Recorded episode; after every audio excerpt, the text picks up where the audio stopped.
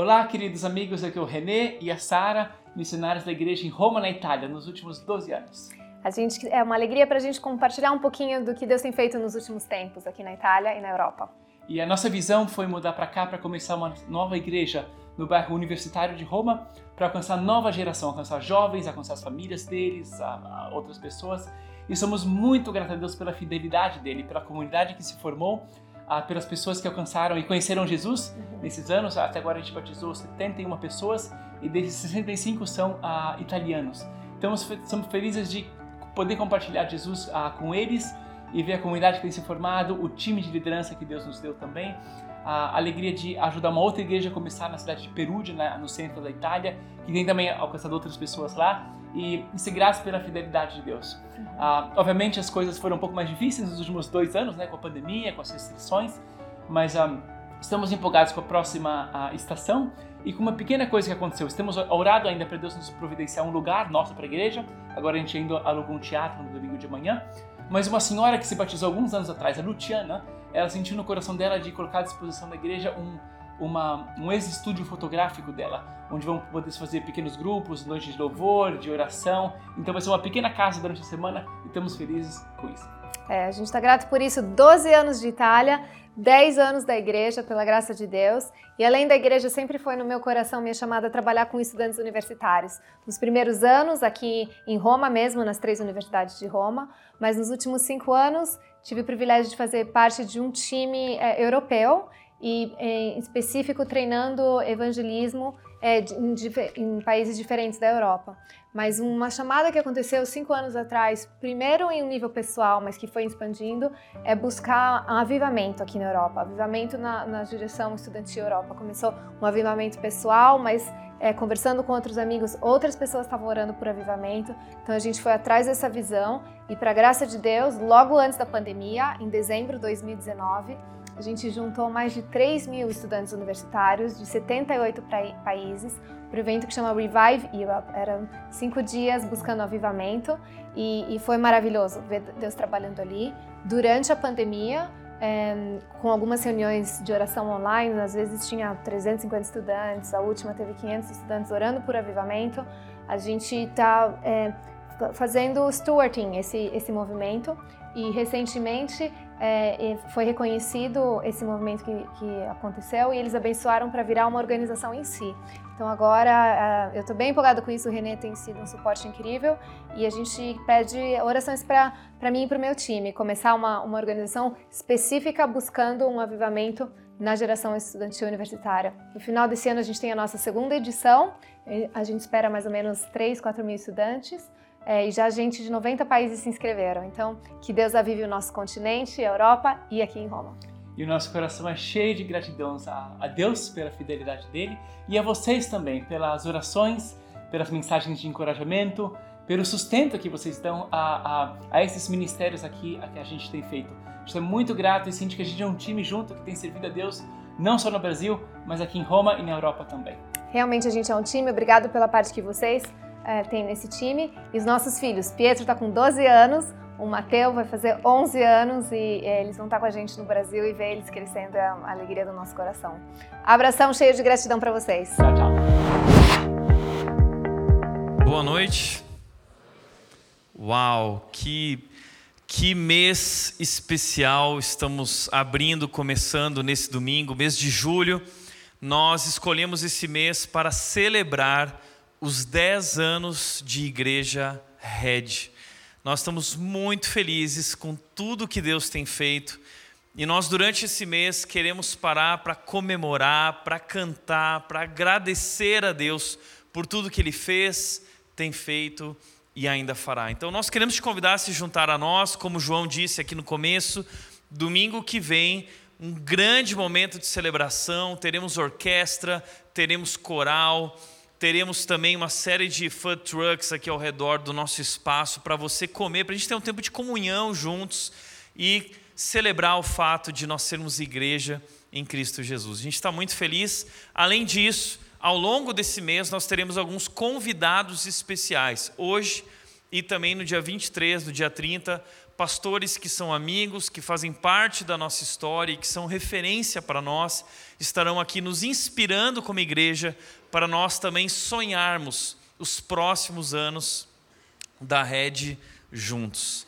Então hoje eu estou muito feliz de apresentar um amigo meu, o Renê, ele está aqui conosco. Vocês acabaram de ver um vídeo do Renê e da Sara. Eles hoje estão pastoreando uma igreja na Itália, em Roma.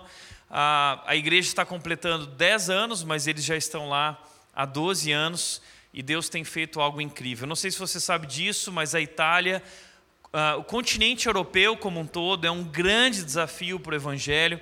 Um continente que foi tomado pelo ceticismo, pelo secularismo e pessoas que se renderam à religiosidade e não conhecem mais a verdade de fato em Cristo Jesus. O René e a Sara se renderam para pregar esse evangelho, uh, tanto como igreja, uma igreja que está crescendo, uma igreja vibrante em Roma, no coração da Itália, e ao mesmo tempo Deus tem usado não só o René, mas a Sara também para iniciar esse movimento de avivamento em todo o continente europeu. Gente, é um trabalho incrível.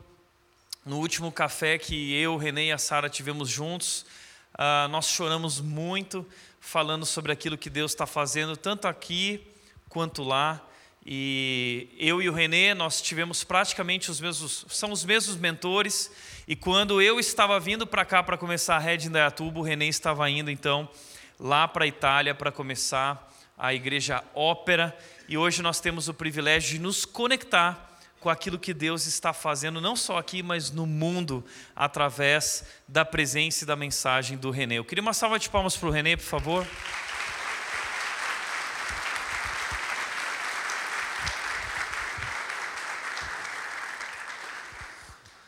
Preparem-se, porque a mensagem é muito especial. Tá legal? Renê, obrigado mais uma vez. Eu quero orar por você, para que Deus use tua vida para falar conosco. Vamos orar? Pai querido, eu quero te agradecer, Deus, pela vida do Renê, pelo trabalho que o Senhor tem feito através da vida dele e da Sara lá na Itália, em todo o continente europeu e até no mundo. Deus, eu quero te agradecer porque o Senhor tem levantado pessoas tão especiais, comprometidas com a tua palavra, levando o nome de Jesus. Que hoje o Senhor use a vida dele mais uma vez para falar conosco, Deus, que a gente possa sair daqui hoje impactados pela tua palavra, a tua presença e o teu amor. Que o Senhor use a vida dele em nome de Jesus. Amém. Amém. Obrigado, Tiago. Buonasera! Buonasera.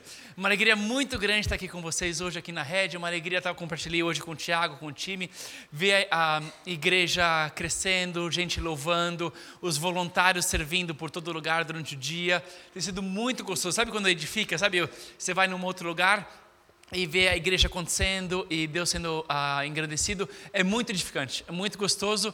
Ah, trago um abraço da nossa igreja lá em Roma. A gente, em italiano a gente fala um saluto, um saluto para vocês, então, e é muito gostoso. Vim ano passado com a, com a Sara e com os meninos, a gente passou uma manhã ali com o time da Red ali na, na casa e ah, tendo uma experiência trocando ideias, contando histórias, foi muito gostoso, muito bom. Agora estou feliz de estar aqui nesse domingo ah, aqui com vocês, a passar esse tempo juntos. Vem essa vez uma visita mais curta sem a família para o nascimento de um outro filhozinho, um, uh, um, livro que eu escrevi sobre as minhas medos, paternidades e crises, uh, medos e atrapalhadas e crises quando eu virei pai. Ele se chama Não é Fácil Ser Pai, como domar os leõezinhos, não chatear a sua esposa, importante, hein? E recuperar um pouco a sanidade depois da paternidade. É, uh, escrevi isso aqui, tem um outro livro, um outro chamado Paradoxo da Felicidade, se estiverem interessados, então ali no final, é gostoso trabalhar um pouco, escrever e depois encontrar as pessoas. Né? Vou orar então e a gente vai para a palavra. Obrigado, Senhor. Obrigado de novo ainda por esse domingo, Senhor. Pela alegria de ser igreja. Pela Sua bondade, Senhor. Pelas verdades do Evangelho, Senhor, dos Deus que nos criou, nos redimiu, veio e ressuscitou, Senhor, para a nossa salvação. A gente confessa o Seu nome essa noite, Senhor, e a gente te convida aqui no nosso meio. Enche-nos, Senhor, com o Seu Santo Espírito. Trabalha aqui no nosso coração, Senhor a gente nos entrega para Ti e a gente quer ouvir a Sua voz. No nome de Jesus que a gente ora. Amém. Amém. Algumas transições de vida são fáceis. Ser promovido, é, ganhar na loteria, nunca aconteceu comigo, mas imagino que será fácil, né? Mas outras são mais difíceis. Ou quando eu, por exemplo, me tornei pai, eu percebi que eu não estava pronto. Eu tinha medo de novas responsabilidades. Dúvidas sobre se estava chegando cedo demais. Ressentimento de ter a minha esfera pessoal ser invadida por uma pessoinha. Culpa de não ser o homem generoso que eu gostaria de ser. Vergonha de sentir tudo isso. Eu me lembro ainda quando eu estava deitado no sofá de casa, estava lendo um manual para grávidas que a Sara estava lendo. Tinha uma sessão que, ah, que explicava como os pais podiam ajudar. Eu ouvi a Sara ofegando e abri a porta do nosso apartamento. Ela estava ah, subindo as escadas do prédio. Eu falei: O que você está fazendo? Ela falou: Não aguento mais. Esse bebê tem que nascer. Ouvi falar que subir as escadas ajuda com a chegada do parto. Eu falei: Ah, é? Quantos andares está fazendo? Ela falou: 33. Eu falei: 33? Ele falou: É. Você queria me dizer uma coisa? Eu falei: ah, Eu estava lendo aqui esse manual, a parte para os pais, mas é muito, muito difícil. Não sei se eu vou conseguir lembrar de tudo isso. A Sara me encarou nos olhos, ela falou: Você está reclamando da sua parte? E a minha? Eu falei: Desculpa, não tinha pensado. Aí ela falou: Se quiser trocar, eu topo. Não chatear a própria esposa é a tarefa número um de um marido, não é? Parece fácil, ela precisa de suporte, ainda mais quando vira mãe. Mas nós, homens, temos uma capacidade incrível de sermos insensíveis e estragar tudo, não é? Eu consigo ser presente e ausente ao mesmo tempo. É um superpoder. Então, quando eu virei pai, pensei, tenho que refletir sobre essa coisa, uma, trans, uma transição que eu quero fazer bem, né? preciso fazer bem.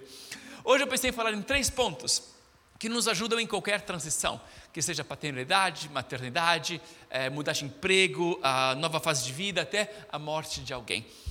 Eles são para cima, não para baixo, para frente, não para trás, e juntos, não cada um para um lado. São as lições que aprendemos em uma das épocas mais escuras do povo de Israel. O que duas mulheres que tinham perdido tudo fazem. Elas se levantam, não ficam no chão, elas vão para frente, não para trás, e vão juntas, não cada uma para um lado. É o que a gente vê no começo do livro de Ruth. Queria estudar com vocês hoje Ruth capítulo 1. Um livro que começa com grandes perdas e tragédias. Vamos ler aqui como começa o livro diz o seguinte: Na época dos juízes, houve fome na terra. Um homem de Belém de Judá, com uma mulher e seus dois filhos, foi viver por algum tempo nas terras de Moabe. O homem chamava-se Elimeleque, sua mulher Noemi e seus dois filhos Malom e Quilion. Eram efrateus de Belém de Judá. Chegaram a Moabe e lá ficaram. Morreu Elimeleque, marido de Noemi, e ela ficou sozinha com seus dois filhos. Eles se casaram com mulheres moabitas, uma chamada Orfa e a outra Ruth. Depois de terem morado lá por quase 10 anos, morreram também Malom e Quilion. E Noemi ficou sozinha, sem seus dois filhos e sem o seu marido. A Noemi sofre cinco perdas enormes. Enfrenta a fome, que força a família a emigrar para um outro país perdem a terra porque vão para Moab, um, um país árido de fé pagã e cultura brutal. A saúde espiritual, porque é uma história que acontece na época dos, dos juízes, uma das épocas mais escuras, a gente conhece, né, do povo de Israel. E nessa situação de vulnerabilidade em um país estrangeiro, durante uma carestia, a Noemi perde uma quarta coisa: o seu marido. Vira uma viúva e vira uma viúva não na sua terra, onde teria, quem sabe, parentes que poderiam ajudá-la, mas em uma terra estrangeira, onde arriscava cair na pobreza. Sobraram só os filhos. E aí os filhos morrem também. O texto diz que depois de terem morado lá por quase 10 anos, morreram também Malom e Quilion, e Noemi ficou sozinha, sem seus dois maridos, sem, sem, sem, os seus, sem seus dois filhos e sem o seu marido. Quantas perdas, não é? Ela perde a casa, a terra, enfrenta a fome, vai para um outro país, perde o marido e perde os filhos. Me lembra as mulheres e as crianças que a gente vê chegando na Itália, fugindo da guerra na Ucrânia. Muitos perderam maridos, pais, filhos e têm que recomeçar a vida em um país estrangeiro. Não é difícil. No, o nome Noemi significa agradável, mas no final do capítulo ela diz o seguinte: vamos ler. Não me chamem Noemi, agradável. Melhor que me chamem de Mara, amarga, pois o Todo-Poderoso tornou minha vida muito amarga. Eu entendo. Ela tinha perdido praticamente tudo. Claro que tinha ficado amarga. Porém, ela faz isso aqui no versículo 6. Vamos ler. Então levantou-se ela. com as suas noras e voltou dos campos de Moabe, porquanto por, na terra de Moabe ouviu que o Senhor tinha visitado o seu povo, dando-lhe pão. Pelo que saiu do lugar onde estivera e as suas duas noras com ela. A Noemi perde tudo, mas ela não fica derrubada. Ela se levanta e volta para Israel. É meu primeiro ponto, para cima, não para baixo. Obviamente, temos que ter momentos para processar as nossas perdas, viver os nossos lutos e, e, e as emoções que tem, até chorar. Não podemos cair em uma fé triunfalista que não dá espaço para dor, para as dúvidas e que diz que está sempre tudo bem, porque não é verdade. A gente sofre. Os salmos são cheios de orações angustiadas e sinceras para Deus, porque Deus nos ouve. Deus nos acolhe como estamos. Mas também não podemos cair no outro extremo e estou uh, sempre mal, estou sempre reclamando de alguma coisa. Isso também é errado. Viver em um estado de derrota contínua. Não ver os nossos desafios com olhos cristãos. Não colocar a fé em prática na vida cotidiana. Não inserir os nossos problemas no quadro maior da redenção de Deus. Os problemas acontecem, as perdas acontecem, mas aprendemos a dizer: ok, é difícil, mas agora eu olho para Jesus, não só para os meus problemas. Enfrento dificuldades, mas tenho um Deus maior do que as dificuldades. Me levanto, não fico no chão. Às vezes ficamos para baixo por muito tempo. E, pelo menos eu, encontramos um certo prazer em ficar para baixo, não é? O fatalismo, a deprê, não fazer a barba, ficar na fossa, é gostoso, não é verdade? Estava falando disso para a nossa igreja em Roma e falei que no Brasil temos todo um gênero musical que fala de homens atraídos, abandonados e sozinhos. Aí eles falaram, verdade? Eu falei, verdade. E aí eles têm os títulos das músicas. Não aprendi a dizer adeus. Tentei te esquecer. Desculpe, mas eu vou chorar. O meu preferido é: o coração está em pedaços. Eles adoraram, bateram palma. Aí eu falei, querem ouvir um pouquinho? Eles falaram sim. Aí eu compartilhei um clássico. Tom Jobim? Não. É Bossa Nova? Também não. Compartilhei Dormi na Praça. Olha só a letra, hein? Caminhei sozinho pela rua, falei com as estrelas e com a lua, deitei no banco da praça tentando te esquecer. Adormeci, sonhei com você. No sonho você veio provocante, me deu um beijo doce e me abraçou, e bem na hora H, no ponto alto do amor, já era dia e o guarda me acordou. e aí o refrão que a gente conhece: Você guarda, eu não sou vagabundo, eu não sou delinquente, sou um cara carente. Eu dormi na praça pensando nela. Seu guarda, seja meu amigo, me bata, me prenda, faça tudo comigo, mas não me deixe ficar sem ela. no Brasil hoje tem música para isso. A fossa é gostosa, não é verdade? ficar de pijama, exagerar no sorvete, ficar debaixo do chuveiro e escrever o nome dela no vidro embaçado. Já fizeram aqui, hein? É, é, é. É gostoso. Mas aí, mais cedo ou mais tarde, chega o momento de se levantar, não é verdade? É o que Noemi faz depois de ter de tudo que viveu. Perdeu a casa, perdeu a terra, perdeu o marido, perdeu os filhos, mas ela se levanta, não fica no chão e volta para Israel. É o que a Ana faz, uma outra mulher da Bíblia, uma mulher que queria muito virar mãe. A Bíblia diz que ela tinha alma amargurada, chorava muito e não comia mais. Mas diz também que a Ana se levantou, buscou a Deus e o fez antes do filho Samuel chegar. Não quando virou mãe, mas antes de virar mãe. Não quando o teste virou positivo, mas quando o teste ainda era negativo. Não quando o seu sonho tornou, se tornou realidade, mas antes do seu sonho se tornar realidade. Ela se levantou.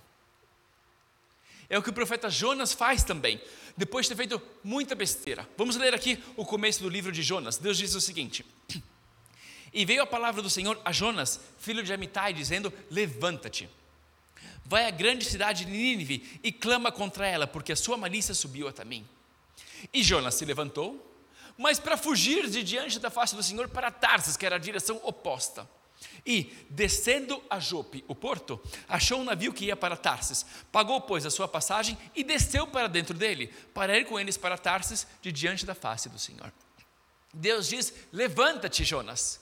Mas Jonas vai para a direção oposta, desce para o porto, desce para dentro do navio e aí desce para as profundezas do mar. Deus diz: levanta-te, mas Jonas desce, desce e desce. Mesmo assim, Deus não desiste de Jonas. Deus não desiste para os seus propósitos para aquela geração.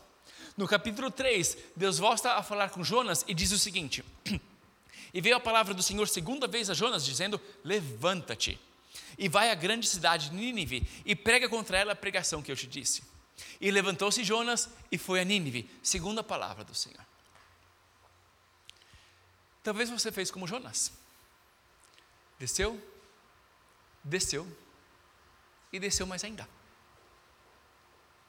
Mas agora Deus diz: levanta-te, coloca os olhos em mim, pega a minha mão, recupera a tua esperança, eu te mando em missão. Não fica como vítima, vira o protagonista da sua história. Não fica olhando para o que os outros fizeram, mas para o que você vai fazer agora. Não cai no pessimismo, no fatalismo, no, no cinismo. Volta para o Evangelho de Jesus Cristo. Jesus ressuscitou. Jesus vai voltar, Jesus nos ama. Não deixa a vida te derrotar, mas levanta-te com Cristo para cima, não para baixo. É o que a Noemi e as suas noras fazem no começo do livro de Ruth. Elas se levantam. Se levantam. Mas aí chega um outro dilema, que era para qual lado ir. Não é? Porque não basta se levantar, precisa saber também para onde ir. E, depois de tantas perdas, as três tinham perdido o marido, a tentação de voltar para trás era grande. Vamos ler então o que acontece, então, o que elas conversam no caminho de volta. Acontece o seguinte: enquanto voltavam para a terra de Judá, disse-lhes Noemi: Vão, retornem para a casa de suas mães. Que o Senhor seja leal com vocês, como vocês foram leais com os falecidos e comigo. O Senhor conceda que cada uma de vocês encontre segurança no lar de outro marido. Então deu-lhes beijos de despedida. Mas elas começaram a chorar alto. E lhe disseram: Não, voltaremos com você para junto do seu povo. Disse, porém, Noemi: Voltem, minhas filhas, por que viriam comigo? Poderia eu ainda ter filhos que viessem a ser seus maridos? Voltem, minhas filhas, vão, estou velha demais para ter outro marido.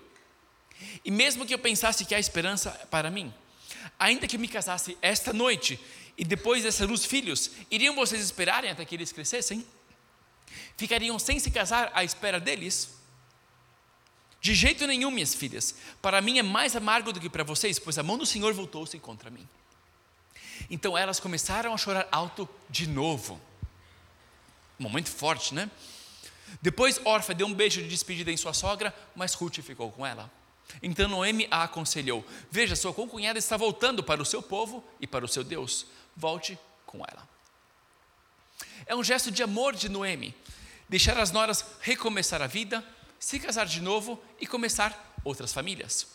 Era um gesto de desapego e de generosidade muito bonito para viúvas da época. Mas era também voltar para a casa dos pais. Era também voltar para os deuses de Moabe. Era também voltar a colocar a fé em um marido e na segurança de um casamento. Se levantar é importante, mas um outro dilema que temos em épocas difíceis é ir para frente ou para trás.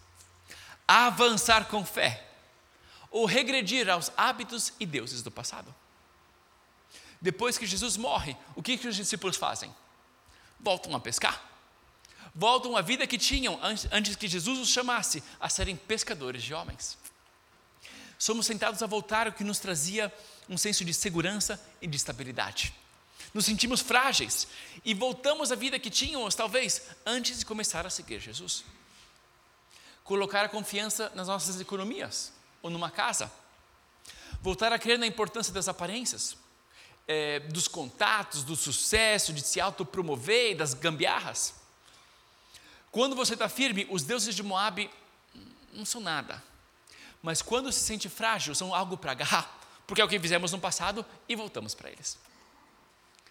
Mas Deus nos chama a algo de novo, a liberdade do povo de Deus, a novos passos de maturidade em Cristo. eles não têm a familiaridade dos hábitos e mecanismos do passado, mas vão te levar à maturidade, à santidade e à plenitude da vida em Cristo. Não coloque a sua confiança num casamento, numa outra pessoa, numa casa, nas economias, nos filhos, em você mesmo, no seu potencial. Coloque a sua fé em Deus. Fixe os olhos em Jesus. Jesus é a nossa rocha. Jesus é o nosso Salvador. Jesus é o nosso companheiro de alma. Decide hoje: eu vou para frente, não vou para trás. Vou avançar com Cristo, não vou regredir. A órfã dá para trás e volta para a segurança da casa dos pais, dos deuses de Moabe e de um novo casamento. Mas a Ruth faz uma coisa extraordinária. Nosso terceiro ponto: juntos, não cada uma para um lado. Vamos ler aqui. A Ruth responde isso. Ruth, porém, respondeu: Não insistas comigo que eu te deixe e que eu não mais te acompanhe. Aonde fores, irei. Onde ficares, ficarei. O teu povo será o meu povo e o teu Deus será o meu Deus. Onde morreres, morrerei, e ali serei sepultada. Que o Senhor me castigue com todo rigor, se outra coisa, senão a morte, me separar de ti. Quando Noemi viu que Ruth estava de fato decidida a acompanhá-la, não insistiu mais. Prosseguiram, pois, as duas até Belém. Ali chegando, todo o povoado ficou alvoroçado por causa delas. É uma resposta extraordinária. Duas viúvas pobres eram muito vulneráveis na antiguidade. Mas a Ruth coloca sua fé no Deus de Israel. Permanece fiel à sogra. E abraça um futuro glorioso como a bisavó do rei Davi e uma antepassada do Senhor Jesus. Não podia saber, claro, o futuro, mas temos um futuro sempre lindo quando permanecemos fiéis a Cristo. É o nosso terceiro ponto, juntos, não cada um para um lado, para cima, não para baixo, para frente, não para trás, e juntos, não cada um para um lado. Juntos a gente se levanta um ao outro. Juntos a gente se estimula a sempre continuar a avançar. E juntos vamos além do que podemos fazer individualmente. Que exemplo é o exemplo de Ruth? Ela cria uma relação que supera as dificuldades e que se fortalece com as dificuldades. Era uma moabita, mas é inclusa e abraçada no povo de Israel e na linhagem de Jesus. Mostra também a beleza dos tipos de amor não romântico. Uma sogra e uma nora que viram como mãe e filha uma para outra. Elas reconstroem a vida juntas, não cada uma de um jeito. E é o que nós fazemos como igreja, não é? Somos adotados por Deus como filhos. E assim adotamos uns aos outros como irmãos e irmãs na fé. Caminhamos juntos, unimos as forças de vários núcleos familiares para formar uma grande família espiritual e viver em comunidade. Te pergunto então, o que significa para você hoje? Ir para cima, para frente e juntos. O que tem te deixado para baixo? O que te tenta a voltar para trás? Qual relacionamento ou amizade você tem tentado abandonar ou a não começar? Olha para Jesus. Coloca o seu problema no quadro maior da redenção de Deus. Dá novos passos de fé, de oração, de arrependimento, de consagração. E vamos fazer isso juntos, ajudando um ao outro, não divididos, não separados, juntos. Antes de eu concluir, deixa eu contar algumas histórias de pessoas que têm ah, vivido isso ali na Itália. Aqui tem uma foto. Essa aqui é a Luciana. A Luciana passou por anos muito difíceis no trabalho e no seu casamento. E o casamento dela acabou. O marido ah, se divorciou dela. Um dia ela viu ah, uma faixa na frente da paróquia do bairro dela que dizia Deus te ama. Ela ficou tocada e entrou. Ah, um padre a recebeu, um, mas a intenção dele não era pura. Tentou fazer o que não deveria. Ela falou: foi pior que a traição do meu ex-marido. Mas aí uma amiga a convidou à nossa igreja ópera e ela decidiu vir mesmo assim. Chegou no domingo a gente estava apresentando orçamento e desafiando a comunidade a aumentar as ofertas, porque a gente estava no vermelho, e ela falou, mas a Ludiana gostou do mesmo jeito. Ela falou, oh, que transparência. E se levantou com Cristo. Se batizou recentemente e está dando novos passos e enfrentando as dificuldades delas juntos. Tenho muito orgulho da Luciana. Esse aqui é o Vincenzo. O Vincenzo é um rapaz muito querido que teve anos de dependência das drogas. Ele foi para um centro de reabilitação, lutou muito e conseguiu deixar tudo. Ah, agora ele começou a trabalhar fazendo entregas com caminhão para a Central do Lente de Roma. E um dia ele me disse, pastor, posso fazer uma doação? Eu falei, claro. Ele falou, ele doou duas caixas cheias de todinhos de muffins para as crianças da igreja. Elas adoraram, mas não sabiam o que tinha por detrás. Um homem que tinha descido na vida mas que se levantou com Cristo e que está indo para frente juntos. Tenho muito orgulho do Vincenzo. Uma outra história. Essa aqui é a Melissa. A Melissa cresceu no Peru. O pai abandonou a família quando ela era pequena. E a mãe se mudou para a Itália para encontrar emprego e mandar sustento. Então ela cresceu sem os pais, com outros parentes e depois mudou, de, na, quando era jovem, mudou para Roma também. A conhecemos no nosso primeiro mês em Roma um, ela e o namorado, Giovanni, abraçaram Jesus. Mas aí a família do Giovanni pressionou ele, ele deu para trás, e ela quis seguir o namorado e parou de frequentar a igreja também. Anos se passaram. Um dia me veio de contactar ela, ver como ela estava, e ela resolveu voltar. Se levantou, se batizou, perdeu parentes por causa do Covid, mas agora está enfrentando tudo com Cristo. Tenho orgulho, muito orgulho da Melissa também. Última história. Essa aqui é a Madalina. A Madalina vem da Romênia. A mãe foi, ela cresceu sem o pai também. A mãe se mudou para a Inglaterra e foi alcançada por missionários quando morava lá. Depois viraram para a Itália. Recentemente o prédio dela foi interditado por risco de queda. Então ela, a mãe e a avó, de um dia para o outro ficaram sem casa. Mas a da Madalina enfrentou tudo com fé, uma das pessoas mais alegres que eu conheço. Agora elas moram fora de Roma em uma casa provisória que o governo emprestou, mas ainda assim ela ajuda a criar os nossos slides do domingo. Ela prepara os slides da igreja a cada domingo. Tenho muito orgulho da Madalina. Queria concluir então com um momento de reflexão e oração para a gente. Pode ser? Queria te perguntar, pode fechar os olhos, ter um momento entre você e Deus. E eu te coloco essa pergunta. O que significa para você hoje? Se levantar e ir para frente juntos.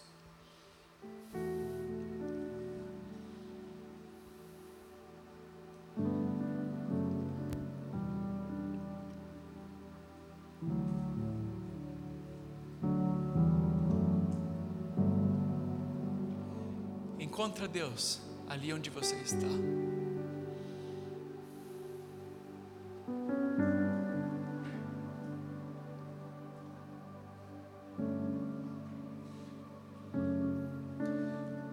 vezes achamos que temos que ser o nosso eu ideal para encontrar Deus, mas Deus quer nos encontrar como estamos, como somos agora.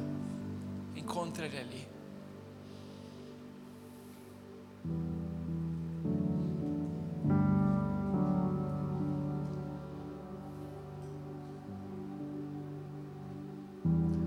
Eu quero orar pela gente.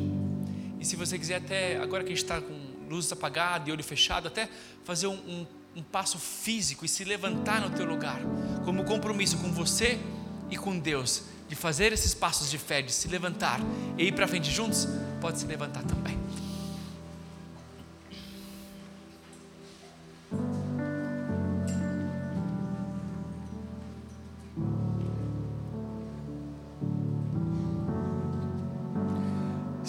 Gente louva e te agradece, Senhor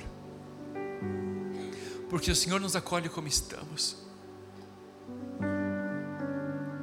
O Senhor conhece, Senhor, o que é o sofrimento, a dor, ter filhos que te rejeitam. E maravilhosamente o Senhor decidiu se encarnar aqui, viver entre nós e ressuscitar, mas passando através da cruz, da rejeição, da traição e da morte, Senhor. Obrigado, Senhor, porque o Senhor nos encontra aqui. Obrigado, Senhor, porque podemos transformar as nossas derrotas em vitórias contigo, as nossas quedas em trampolins para ir mais para frente com Cristo. Queremos fazer, Senhor, esse passo de fé hoje. Pega na nossa mão, Senhor, guia-nos e ajuda a gente, Senhor, a olhar para quem está do lado, a quem está passando por alguma coisa difícil, estar ali com ele, estender a mão, dar um ouvido que ouve, Senhor, uma palavra de encorajamento. Nós somos o teu povo, Senhor. Te adoramos pela vida, morte e ressurreição de Cristo. E te encontramos aqui, Senhor. Te adoramos ainda, no nome do Pai, do Filho e do Espírito Santo. Amém.